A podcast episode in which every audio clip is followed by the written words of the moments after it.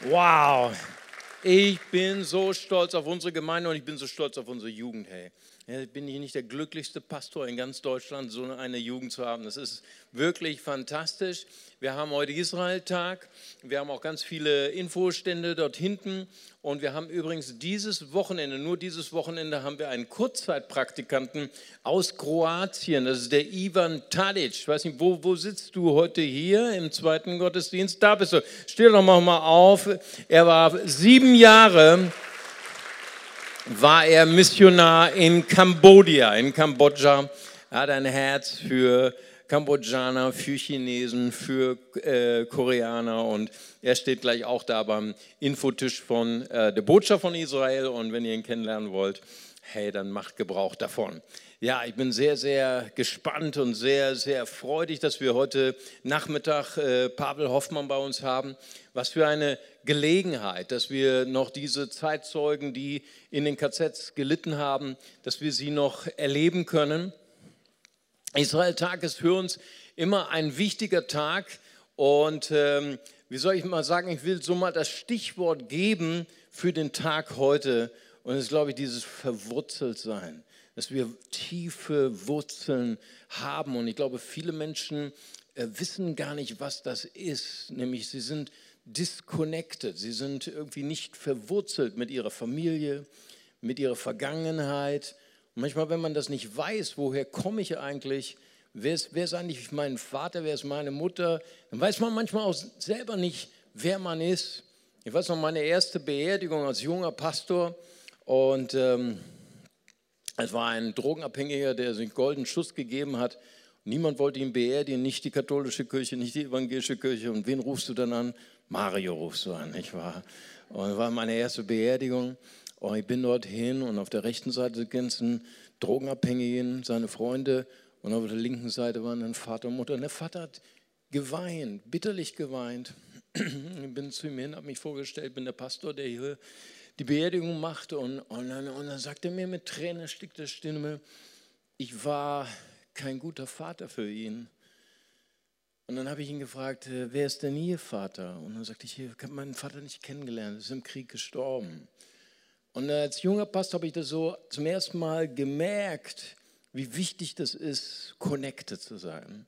Wie wichtig das ist, zu wissen, wer ist mein Vater, wer ist meine Mutter, wo komme ich her wenn ich das nicht weiß, wenn ich nicht verwurzelt bin, dann weiß ich nicht, wer, was meine Identität ist, weiß ich nicht, wer ich bin.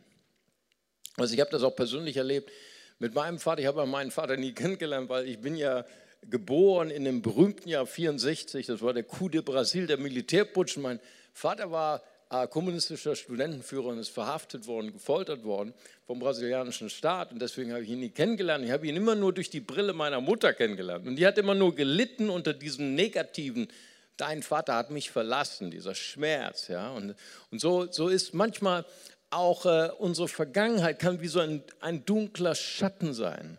Ja, und als ich dann meine Familie in Brasilien besucht habe, vor vier Jahren, also das war wie so eine Offenbarung, weil äh, ich war, erstmal war es für mich ein Trauma, weil ich bin Einzelkind und ich hatte auf einen zum anderen Tag sieben Onkel, Onkels und Tanten und 20 Cousins und Cousinen. Das war ein Trauma, ja. Und dann haben sie jetzt von meinem Vater und was er für ein toller Mann war. Und er war ein Revolutionär, er war der Che Guevara von Brasilien und er hat Brasilien befreit und so weiter. Und dann haben wir noch ein bisschen Strandurlaub gemacht am, am, an, äh, am Strand von Brasilien. Ich wollte noch eine Postkarte kaufen. Und wie das so ist, in Deutschland fragt dich niemand, aber in Brasilien fragen, hey, wo kommen Sie her? Und ich sage, ich komme aus Deutschland. Wow, aus Deutschland, wir lieben Deutschland. Ne? Und, aber ich habe gesagt, oh, mein Vater ist Brasilianer, ich bin in Brasilien geboren. Und dann war eine Begeisterung in diesem Kiosk, ja, weil das ist Brasilien. Ja? In, in Deutschland versteckt sich hinter jeder hinter seiner Zeitung, aber in Brasilien war gleich eine ganze Versammlung um uns herum, die haben alle zugehört. Ne? Worüber sprechen die? Und dann, und, und wer war Ihr Vater? Und ich sage, mein Vater war der Che Guevara von Brasilien. Und er hat Brasilien, versteht sich, ich war wieder connected. Und darum geht es heute. Das ist mein Gebet heute, dass wir Israel, dass wir die Juden nicht nur, da war was vor 75 Jahren, war Auschwitz und diese dunkle Wolke. Und manchmal, wenn wir als Deutsche oder vielleicht aus anderen Nationen über Israel sprechen, das ist immer diese, dieses, dieses negative Gefühl, das Schuld, das schlechte Gewissen. Und, und, und ich glaube, dass Gott uns heute zeigen möchte, wie reich wir sind durch dieses Volk. Wie Gott die Völker und auch Deutschland gesegnet hat durch dieses Volk. Weißt du, und, und, und ich als junger Mann, und ich bin ja aus dieser Generation, wir, wir, wir waren alle Deutschland kritisch in den 70er und 80er Jahren. Und, äh, und ich weiß, wie ich in einer Reisegruppe war in, in Israel. Wir hatten einen, einen Gottesdienst am See Genezareth und eine, eine Israelin hat uns gehört und hat mit uns gesungen. Und dann haben wir zusammen die Chatikwa, die Nationalhymne, gesungen. Sie war so verliebt in uns und sie sagte, hey, wo seid ihr morgen? Ich will auch morgen mit euch den Tag verbringen. Sie sagt, wir haben Taufe am Jordan. Ich sagte, wow, ich bin Sapre, ich bin geboren in Israel und ich habe noch nie eine Taufe am Jordan erlebt. Darf ich dabei sein? Ich so, kein Problem. Ähm, herzlich willkommen.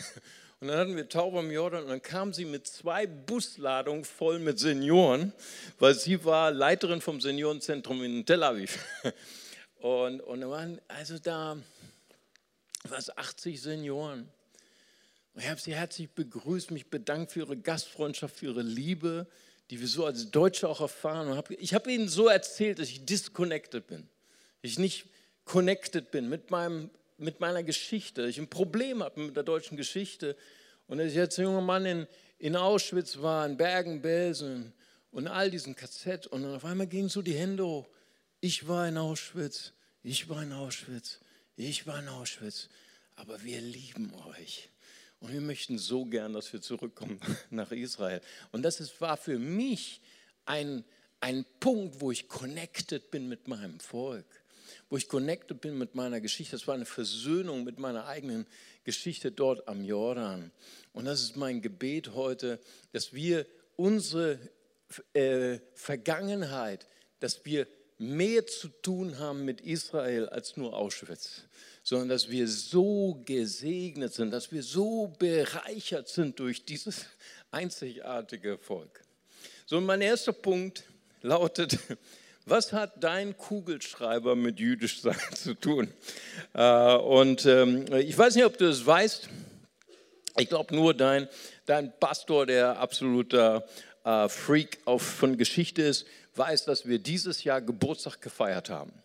Am 80. In, in, in, in diesem Jahr haben wir den 80. Geburtstag des Kugelschreibers gefeiert. Okay, das, das wisst ihr nicht, nicht? Und am 25. April 1938 hat Laszlo Biro, vielleicht können wir kurz mal sein Foto sehen, hat Laszlo Biro das Patent angemeldet in Budapest, in Ungarn, für den ersten Kugelschreiber der Welt.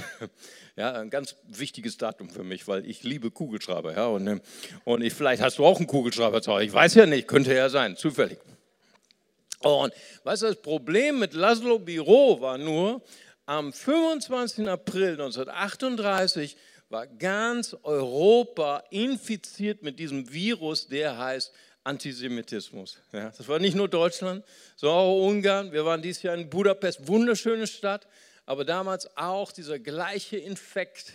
Sie haben die Juden gehasst. Und Laszlo Biro konnte seinen ersten Kugelschreiber nicht in Budapest produzieren, er musste auswandern nach Buenos Aires in Argentinien und dort ist 1943 der erste Kugelschreiber produziert worden und nicht in Budapest, nicht in Deutschland und der erste Kugelschreiber, den du in Deutschland kaufen konntest, konntest du erst 1950 kaufen. Ne?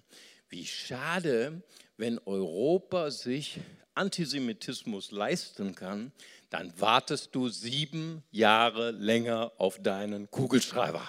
Das ist mein erster Punkt. Und wenn du vielleicht sagst, oh, naja, Kugelschreiber, ich kann auch mit einem Bleistift schreiben. Hey, ich habe auch noch ein paar andere Erfindungen von Laszlo Biro, die vielleicht auch was mit deinem Alltag zu tun hat. Nämlich Laszlo Biro hat nicht nur den Kugelschreiber erfunden, er hat auch das Automatikgetriebe erfunden. Vielleicht können wir kurz mal das Foto sehen, Und er hat das Fieberthermometer fürs Handgelenk erfunden. Ähm, er hat den, äh, das ist das Foto davor, wenn, da könnte man das nochmal, Fieberthermometer, ja genau, da ist es.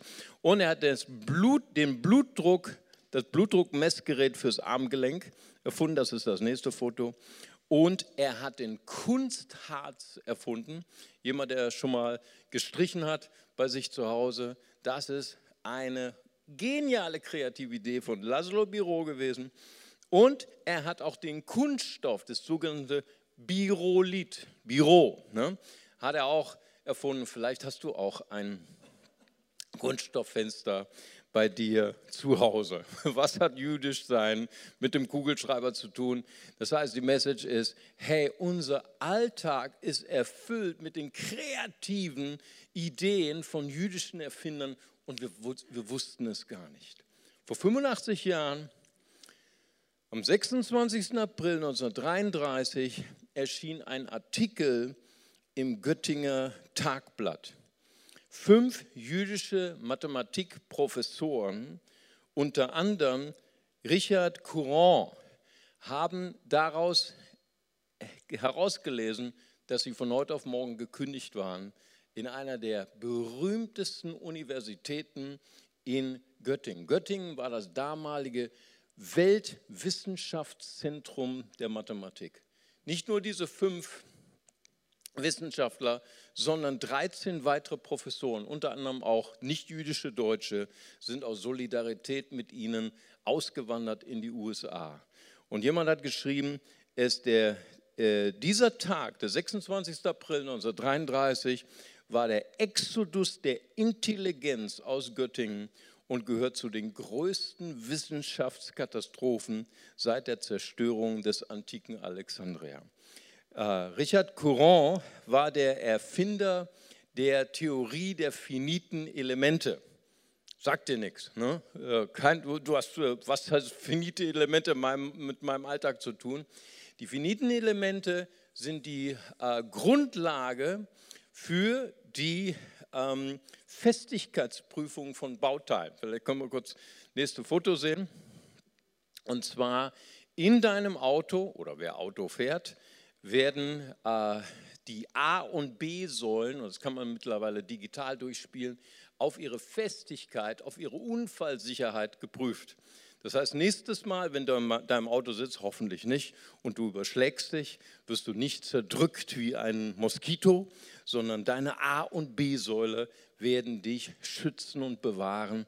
Und wenn du dann umgedreht in deinem Auto sitzt, dann denkst du an Richard Courant, an die äh, Theorie der finiten Elemente, sagen, wow, danke, das hat jüdisch sein mit meinem Alltag zu tun. es ist interessant, ich hatte heute Morgen einen Italiener hier, der hat hier gesessen und hat gesagt, ich habe zehn Jahre habe ich mit Festigkeitsprüfungen zu tun gehabt. Ich schicke dir mal alle meine Fotos. Ich sage, okay, alles klar. Das heißt also, hey, mein erster Punkt, und wenn du möchtest, kannst du diese Predigt auch äh, begleiten mit deinem Predigtnotizblatt und kannst du dir eintragen, dass das die, äh, der Reichtum der, der jüdischen Kreativität von jüdischen Erfindern, der erfüllt meinen Alltag, auch wenn ich es noch nicht mal gewusst habe und wenn ich es noch nicht mal äh, gemerkt habe. Ein zweiter Punkt ist, dass auch etwas anderes Jüdisches meinen Alltag erfüllt und dazu sehen wir einen kurzen Clip.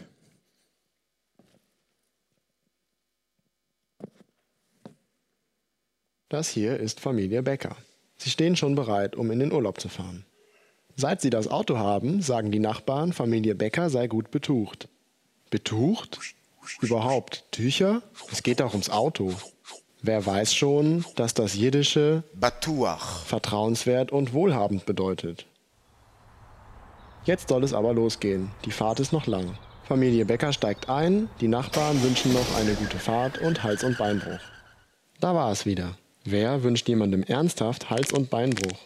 Die Nachbarn sind ganz und gar nicht schlecht zu sprechen auf die Bäckers.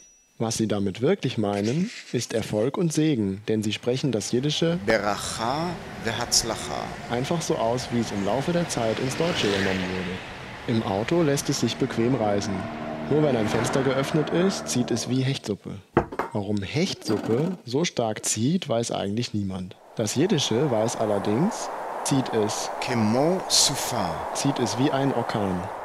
Familie Becker fährt nun schon seit einer Weile durch die Landschaft und es wird langsam Zeit für eine kurze Pause. Im nächsten Dorf halten sie kurz. Doch in so einem Kaff ist einfach nichts los. Wo der Unterschied zwischen einem Kaff und einem Dorf liegt? In der Sprache. Kefar. Das ist auf Jiddisch einfach nur ein Dorf. Weiter geht es auf der Autobahn, damit man schneller ans Ziel kommt. Der ist doch total blau. Blau? Warum nicht rot, gelb oder einfach betrunken? Das jiddische Wort Bello gibt die Antwort. Trinken wir zu viel, werden wir zum Nichtsnutz. Nachdem die anstrengende Autobahn hinter Familie Becker liegt, geht es weiter auf schlechten Landstraßen Richtung Ziel. Doch schlecht ist schon das Stichwort. Den Kindern wird bei dem Geschaukel ganz übel. Zum Kotzen. Goal bedeutet in jiddischer Sprache nämlich Ekel. Und eklig wäre es im Auto erst recht. So wie alle Reisen hat aber auch diese ein Ende und Familie Becker erreicht ihr Hotel. Nach der Fahrt fühlen sich alle total geschlaucht. Und auch das ist eine Redewendung jiddischen Ursprungs. Geschlaucht. Falls du das mal gesagt hast, auch das ist ein Wort, das aus dem Jüdischen kommt und das heißt Schlacha. Schlacha heißt zu Boden geworfen. Und wenn du dich zu Boden geworfen fühlst und du sagst, ich bin geschlaucht, dann ist es das jüdische Wort, das in den Jahrhunderten abgewandelt worden ist in unserer Sprache. Also das heißt, mein zweiter Kerngedanke für deinen Notizplatz ist, das heißt, unsere Sprache ist bereichert durch das Jüdische in den vielen, vielen Jahrhunderten und unbemerkt hat es unseren Alltag bereichert, ohne dass wir es wussten. Wir sind heute als Kirche zusammen und wir als Christen, als Nachfolger Jesu, wir feiern viele, viele Feste, ohne zu wissen, dass dies auch identisch ist oder aus, dem, aus den Wurzeln, aus der Herkunft der jüdischen Religion ist. Jemand hat einmal gesagt, das Heil kommt aus den Juden. Das war niemals geringerer als Jesus Christus, der Sohn Gottes. Das steht im Johannesevangelium Kapitel 4, Vers 22. Und wir sind Teilhaber dieses Heils. Ähm, wir haben die Bibel. Übrigens haben wir die jüdische Bibel und das Neue Testament. Beides ist von Juden geschrieben worden und über die Jahrhunderte mit einer Akribie, mit einer Genauigkeit, mit einer Leidenschaft bewahrt worden. Ja? Ähm, Bruce Metzger, einer der berühmtesten äh, Textkritiker des Neuen Testaments, hat gesagt, dass das Neue Testament ist das bestüberliefertste Buch der Antike. Wem haben wir das zu verdanken? Das haben wir den jüdischen Schreibern zu verdanken und dem Alten Testament natürlich auch. Wir haben das Wort Gottes aufgrund dieses einzigartigen Volkes tradiert bekommen. Jesus war Jude und ist unser Retter. Und natürlich nicht nur Wissenschaftler, nicht nur Techniker haben unser Land bereichert über die Jahrhunderte, sondern auch geniale Künstler, geniale Maler sind aus dem Volk der Juden. Aber auch unsere Tradition unsere jüdischen Traditionen. Vielleicht sind Sie neu hier bei uns in der Kirche und Sie haben sich schon mal gefragt, wow, ich mag die Gemeinde, ich mag die Musik, ich mag den Nebel, sonst würden Sie nicht im zweiten Gottesdienst sitzen. Im ersten gibt es nämlich keinen Nebel.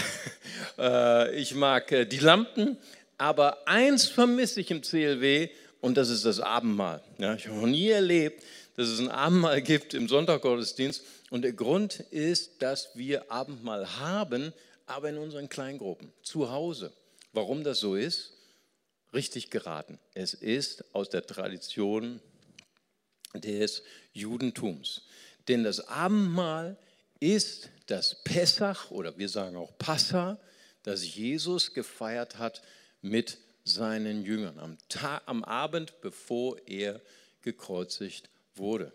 Nummer zwei, das Pessach ist ein jüdisches Fest, ein Fest der Erinnerung, der freudigen Erinnerung. Gott ist unser Retter. Und er hat uns einen Retter gesandt. Und das war Mose. Mose, der uns befreit hat aus der Knechtschaft der Finsternis, aus der Knechtschaft Ägyptens. Und dieses Fest, das wir als Abendmahl haben, hat auch einen Retter zum Mittelpunkt, nämlich Jesus Christus, der zweite Mose, der uns gerettet hat. Nummer drei. Dieses Fest war nicht ein Fest des Tempels, sondern ein Fest, was man in den Häusern feierte. Kann man nachlesen. Und so war es auch bei der ersten Gemeinde, Apostelgeschichte 2. Das Abendmahl wurde nicht im Tempel gefeiert, sondern in den Häusern. Hat alles mit unserer Kultur, hat alles mit unseren Wurzeln zu tun. Nummer vier, das Pessach hat ein, eine Sache zum Zentrum. Das ist ein reines, ein perfektes Lamm. Es wurde geschlachtet und das Blut wurde gestrichen an die Pfosten der Türe als ein Schutz für die ganze Familie für das ganze Haus. Das Zentrum des Abendmahls ist das Brot und der Wein, symbolisch für den Leib und für das Blut Jesu, unseres perfekten Opfers.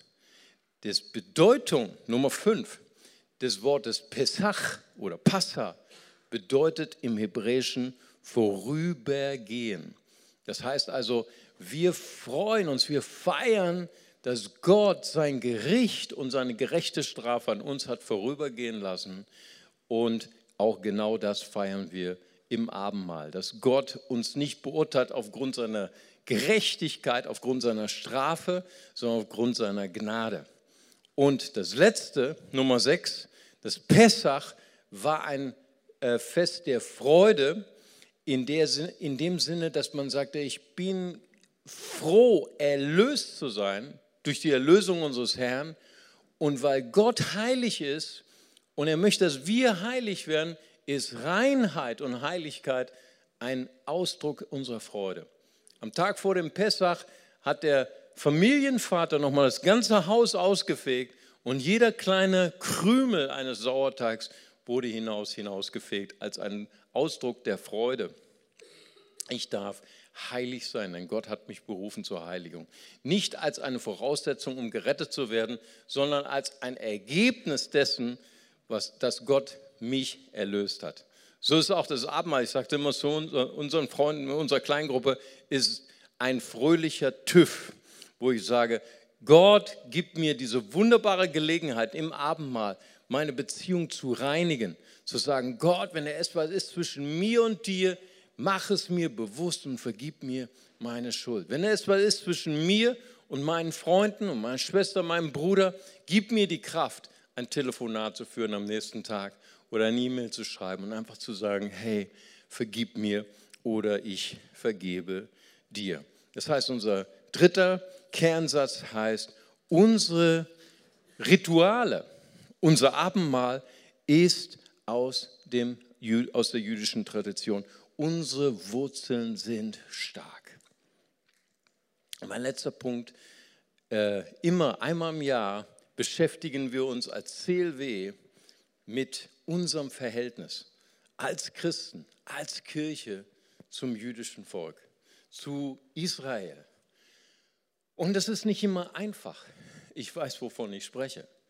Denn die Kirchenväter in den ersten Jahrhunderten hatten die sogenannte Theologie der Ersatztheologie oder Substitution Theology. Das heißt, sie haben gelehrt, dass Gott sein Volk, das Volk Israel verworfen hat, nun Israel hasst und dafür an die Stelle die Kirche, die christliche Kirche vorgezogen hat und dafür anstelle von Israel eingefropft hat in den Ölbaum. Nun, diese Theologie hat das Christentum und auch die Welt beeinflusst über viele, viele Jahrhunderte. Ich war äh, vor einigen Jahren in einer Stadt, ich sage euch nicht welche Stadt, ich sage euch auch nicht welche Nation. Und dann habe ich dort gepredigt und ich habe gesagt, ich bin internationaler Pastor, gib mir doch nochmal ein Feedback, ob ich in irgendein Fettnäpfchen getreten bin oder irgendwas falsch gemacht habe. Und dann hat mir der Pastor gesagt, du hast in deiner Predigt zweimal gesagt, aus der Bibel vorgelesen, der Gott Israels. Aber wir, wir hassen Israel. wow. Und da habe ich gedacht, wow, das äh, war mir nicht bewusst. Ja. Woher kommt dieser Hass? Woher kommt eigentlich dieser Infekt Antisemitismus? Tausende von Büchern sind geschrieben worden zu diesem äh, Infekt, zu dieser Krankheit Antisemitismus. Es gibt keine wissenschaftliche, es gibt keine historische Antwort darauf, sondern nur eine geistliche. Houston Stuart Chamberlain, geboren 1855, war ein deutschsprachiger Schriftsteller, der in England geboren wurde. Er hat ähm, das damalige bekannte Werk 1899 geschrieben, die Grundlagen des 19. Jahrhunderts. Es war das Fundament für den Antisemitismus und für die Rassenideologie des Nationalsozialismus in Deutschland. Er war der, einer der führenden Theologen des Protestantismus, der versucht hat, Jesus als einen Antisemiten darzustellen. Er hat behauptet, dass Jesus ein, ein ähm, Arier ist, weil er gesagt hat, dass sein Vater nicht, äh, dass er nicht ein Sohn Gottes ist, sondern dass er gezeugt ist von einem römischen äh, Legionär. Das heißt, einem römischen Legionär, der Arier war und deswegen war Jesus auch Arier und Jesus hätte die Juden gehasst. Wow, das war die Theologie der 1920er Jahren, die ersten 20 Jahre des äh, 20. Jahrhunderts. Man versuchte einem antisemitischen Deutschland, einem antisemitischen Europa, einen antisemitischen Jesus zu präsentieren. Und Josef Gedalia Klausner, einer der berühmtesten jüdischen Religionswissenschaftler, er schreibt dazu, alle theologischen Gelehrten der ersten 20 Jahre des 20. Jahrhunderts waren eifrig bemüht, in dem historischen Jesus etwas zu finden, das nichts mit dem Judentum zu tun hatten, hatte. Aber sie fanden nichts. Ihre Historientheorie über Jesus reduzierte sich auf Null. Kein Wunder, dass es am Anfang des 20. Jahrhunderts eine Erweckung der Sicht des 18. und 19. Jahrhunderts gab, dass Jesus nie existierte. In Bezug auf Jesu Lehre fanden sie nichts als die Opposition eines Pharisäers. Jesus der Pharisäer gegenüber anderen Pharisäern, in ihren Pflicht, die ihren Pflichten nicht nachkamen. Die besten christlichen Theologen haben diese Opposition so verallgemeinernd ausgeweitet, ausgeweitet auf das gesamte Judentum, dass von Christentum nichts anderes übrig blieb als Hass auf das Judentum. Das ist eine der dunklen Seiten unserer Geschichte, dass die Kirche versagt hat, wirklich Jesus wirklich zu erkennen. Dass die Kirche versagt hat, uns wirkliche Wurzeln zu geben in unserer Herkunft. Und das hat Auswirkungen gehabt. Das, war, das ist ein Erbe unserer Kirchenväter, die schon in den ersten Jahrhunderten Hass auf die Juden verbreitet hat. Und das hat sogar Mohammed beeinflusst.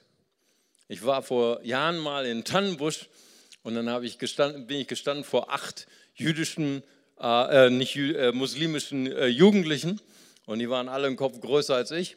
Und dann haben sie gesagt, Mario, wir mögen dich, aber wir mögen nicht die Juden in Israel. Ne, was denkst du? Die müssen alle raus aus Israel. Und hat gesagt, Jungs, halte den Ball flach. Ich habe meinen Koran aus dem Rucksack geholt. Ich habe immer meinen Koran dabei, wenn ich auf der Straße bin, besonders in Tannenbusch. Und dann habe ich gesagt, Surah al-Maida, Ayat 20, Allah spricht zu Musa, Musa ist Mose, spricht zu deinem Volk, Allah hat den Kindern Israel das Land Israel als Erbe gegeben. Wow, da waren wir alle ganz andächtig und still. Ne? Denn wer soll von uns gegen den Heiligen Koran sprechen? Ne? Und dann habe ich dann mal ein Feedback bekommen auf YouTube und hatte gesagt, Mario, du hast den Koran nicht verstanden, okay? Und dann sagt, hat er mir das genau erklärt, wie das kam. Denn früher hat Allah Israel, das Land Israel gegeben, aber da waren sie ungehorsam gegen Allah und dann hat Allah sich rausgeschmissen. Und sage ich, kein Problem, es gibt, es gibt sogar fünf Ayat, äh, dass Allah Israel das heilige Land gegeben hat. Und dann gibt es die Sura al-Isra. Es gibt eine ganze Surat nur für Israel im Koran. Und das ist die Ayat 117. Und da heißt es, und äh, bevor das letzte Versprechen Allahs geschieht, das letzte Versprechen ist, bevor die Welt untergeht, wird Allah die Kinder Israels in bunt gemischten Gruppen ins verheißene Land zurückbringen. Habe ich nie eine Antwort drauf bekommen, aber da siehst du sogar, die Aliyah ist sogar im Koran. Hammer! Ja. Tja, falscher Fehler. cool. So, und wir sind gelehrt durch den Heiligen Geist, wie wir, welches Verhältnis wir haben zu unseren Wurzeln. Weißt du, die Bibel ermutigt uns zu einer Wurzelidentität, zu einer Kultur der Wurzeln. Wir kommen heraus aus dem Segen Gottes, welcher sich offenbart hat durch das Volk Israel. In Römer 11, Vers 17 bis 21 heißt es, ja, für eine Zeit lang ist der Zweig Israel herausgebrochen aus diesem äh, Ölbaum. Und wir als Heiden, als Nichtjuden sind als Kirche hineingefropft worden. Aber das ist kein Grund, uns über das Volk Israel zu stellen. Es ist kein Grund, über Juden herablassend zu denken oder zu fühlen. Im Gegensatz, es macht uns, im Gegenteil, es macht uns demütig. Es macht uns dankbar. Wir haben starke Wurzeln und wir sind dankbar für das jüdische Volk. Wir als Kirche, wir segnen regelmäßig Israel. Bin immer wieder gefragt worden, warum wir das hier tun. Nun, einfach, weil wir Gottes Wort kennen und weil wir Gottes Wort gehorsam sind. 1. Mose 12, Verse 1 bis 3, es spricht Gott zu Abraham, dem Vater des jüdischen Volkes. Und er sagte, ähm, ich will dich segnen und du wirst ein Segen sein. Und ich will segnen, die dich segnen. Und die dir fluchen, die werde ich verfluchen. Und in dir sollen gesegnet werden alle Geschlechter, alle Völker. Und ich weiß nicht, ob du gesegnet sein möchtest, aber ich möchte es definitiv. Und deswegen, wenn wir Gottes Wort beachten, wenn wir unsere Geschichte ehren, wenn wir als Christen, als Kirche wissen, woher wir kommen, wenn wir unsere Geschichte kennen, dann sind wir gesegnet. Psalm 122, Vers 6. Er bittet Heil für Jerusalem. Ruhe sollen die haben, die dich lieben. Ich kann mich noch erinnern an eine Israelfahrt. Da sind wir mit, mit Dajudin, einem ehemaligen äh, Imam aus äh, Togo und einer ehemaligen Koranlehrerin aus Teheran, haben wir dann gestanden vor der Klagemauer und wir haben als ganze Gruppe haben wir Israel gesegnet und die beiden haben uns geleitet im Gebet. Was für eine Power, was für eine Stärke, wo dieser ganze Antisemitismus zerbrochen ist, weil Jesus uns frei gemacht hat von allem Hass, von, aller, von allen Vorurteilen, von aller Negativität und wo wir auf einmal sehen, wow, meine Wurzeln sind tief. Ich habe eine starke Identität. Hey, selbst ein Brasilianer ist eingepfropft in diese unglaublichen Reichtum, in dieses unglaubliche Erbe, was Gott geschenkt hat. Und warum segnen wir Israel? Weil sie besser sind, weil sie größer sind. Die Bibel gibt die Antwort. 5. Mose 7, Verse 6 bis 9. Und da sagt Gott, nicht weil ihr mehr wäret, hat sich der Herr euch zugeneigt, sondern wegen seiner Liebe und dem Eid, den er den Vätern geschworen hat. Er ist der treue Gott, der El Neeman, der seinen Bund auf tausend Generationen bewahrt. Warum hat Gott Israel erwählt? Nicht, weil sie besser sind als andere Völker. Auch Israel macht Fehler. Wir sind keine Israel-Fanatiker, sondern wenn wir Israel anschauen und die Berufung, die Gott für Israel hat, dann erinnern wir uns an den Grund, warum Gott uns liebt. Gott hat uns erwählt. Gott hat dich erwählt, nicht weil du besser bist als andere, nicht weil du mehr gebetet hast oder mehr zur Kirche gelaufen bist oder Gott vielleicht sogar gesucht hast. Nein, wir sind alle Sünder gewesen. Gott hat dich erwählt und mich erwählt wegen seiner Gnade und wegen seiner Liebe zu uns. Und deswegen erinnert uns Israel immer an die leidenschaftliche Liebe, die Gott zu uns hat. Und das prägt unsere Identität. Ich bin angenommen. Ich bin kostbar. Nicht, weil ich so viel dafür gearbeitet habe und mich so sehr angestrengt habe und noch religiöser bin als die anderen, sondern ich bin angenommen, weil mein Vater mich liebt. Amen. Lass uns zusammen noch beten. Vater, ich möchte dir danken, Herr, dass du kommst mit deinem guten Heiligen Geist. Vater, wir beten für tiefe Wurzeln. Ich danke dir, Herr, dass wir connected werden heute durch deinen Heiligen Geist. Vater, ich danke dir für die Menschen, die heute vielleicht hier sind und disconnected sind, Herr. Die mit ihrer Vergangenheit Schmerz verbinden.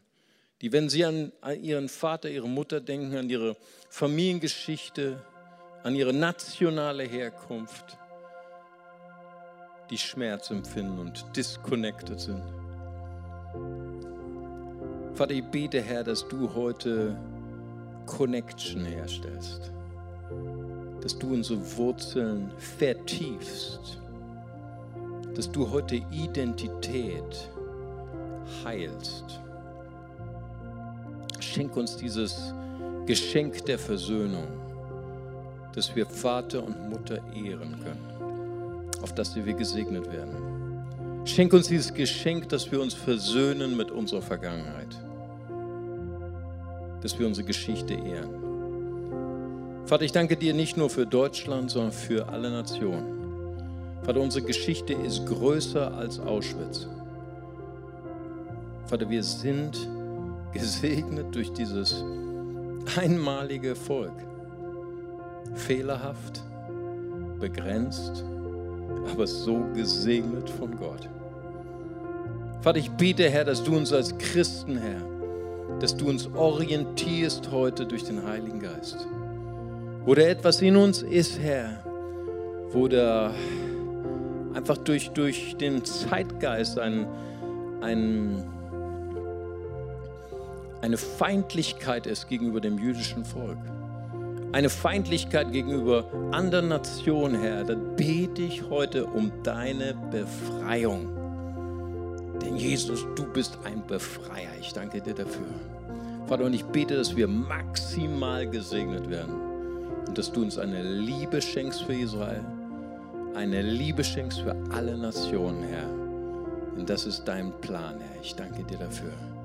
Vater, ich bete, dass auch heute äh, erste Schritte geschehen in Richtung Jüngerschaft. Dass wir sagen, Herr, wir wollen nicht mehr oberflächlich leben als Christen. Wir wollen unsere Wurzeln vertiefen. Ich will wirklich ein hingegebener Jünger sein, der die Schrift studiert. Ich will wieder anfangen, die Bibel zu lesen. Ich will wieder anfangen, die Bibel zu studieren, zu herauszuarbeiten, welche Verbindung hat das Neue Testament mit dem Alten Testament? Was, was habe ich zu tun mit all den Verheißungen, die eigentlich nur für das jüdische Volk äh, vorbehalten waren? Warum habe ich Anteil dadurch, durch Christus? Vater, ich danke dir dafür in Jesu mächtigen Namen. Und ich möchte jetzt gerne noch eine Einladung aussprechen, wenn wir noch im Gebet sind. Und vielleicht ist jemand hier und äh, Sie sind heute einfach getoucht und sagen, ich bin vielleicht Teil einer Religion, ich bin vielleicht Teil einer Kirche, aber ich fühle mich disconnected. Ich fühle mich nicht in Kontakt mit Gott. Ich weiß, da ist, da gibt es vielleicht einen Gott, aber ich bin nicht in Kontakt. Möchte ich Ihnen ganz kurz das Evangelium erklären. Es ist total einfach. Die Bibel sagt zwei Dinge. Das erste ist, wir sind alle getrennt von Gott durch unsere Schuld. Wir können nichts machen, um diesen Kontakt wiederherzustellen. Aber der zweite Satz ist umso positiver, denn Gott hat diesen Kontakt wiederhergestellt. Johannes 3, Vers 16. Gott hat die Welt so sehr geliebt, dass er seinen eingeborenen Sohn gab. Jeder, der an ihn, an Jesus glaubt, geht nicht verloren, sondern wird ewiges Leben empfangen. Und ich möchte Sie einladen, wenn Sie heute sagen, ich möchte connected werden ich möchte nicht mehr disconnected bleiben. Ich möchte Gott als meinen Partner, als meinen Vater. Ich möchte, dass Jesus in mein Herz tritt und mir vergibt und der Navigator wird in meinem Leben. Darf Sie einladen, einfach ein Zeichen für Gott zu geben, einfach kurz Ihre Hand zu heben und ich würde gern für Sie beten. Ist jemand hier? Heben Sie ganz kurz Ihre Hand, ich würde gern für Sie beten. Danke, Jesus. Gott segne sich. Mehr ist nicht jemand da? Würde ich gern auch für Sie beten. Danke, Vater Gott. Danke, Herr. Amen. Lass uns zusammen als ganze Familie ein einfaches Gebet eines Kindes beten. Und das Beamer-Team hilft uns dabei. Wir beten als ganze Familie und wir sagen, Vater im Himmel. Vater im Himmel. Danke, dass du mich liebst. Danke, dass du mich liebst. Danke, dass du dich für mich entschieden hast. Danke, dass du dich für mich entschieden hast. Herr Jesus Christus. Herr Jesus Christus. Du bist für mich gestorben und Du auferstanden. bist für mich gestorben und auferstanden. Vergib mir meine Schuld. Vergib mir meine Schuld. Ich wähle dich jetzt Ich wähle dich jetzt als meinen Retter und Herrn. als meinen Retter und Herr. Dir will ich folgen. Dir will ich folgen. Amen. Amen. Amen. Lass uns hier mal einen großartigen Applaus geben. Und wenn Sie sich gemeldet haben oder Sie haben dieses Gebet im Stillen mitgebetet, herzlich willkommen in der Familie. Und ich lade Sie ein, gleich ist der Gottesdienst vorbei, dann gehen Sie einfach hier die Treppen hoch.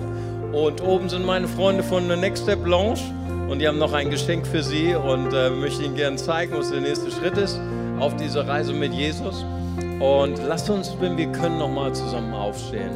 Lasst uns nochmal feiern, dass wir eine starke Identität haben, dass wir tiefe Wurzeln haben, dass wir so stark gesegnet sind von Gott, unserem Erlöser, und dass wir all diese Verheißungen, die eigentlich nur für Israel gedacht waren in der Bibel, dass wir Anteil haben dadurch. Das ist so großartig.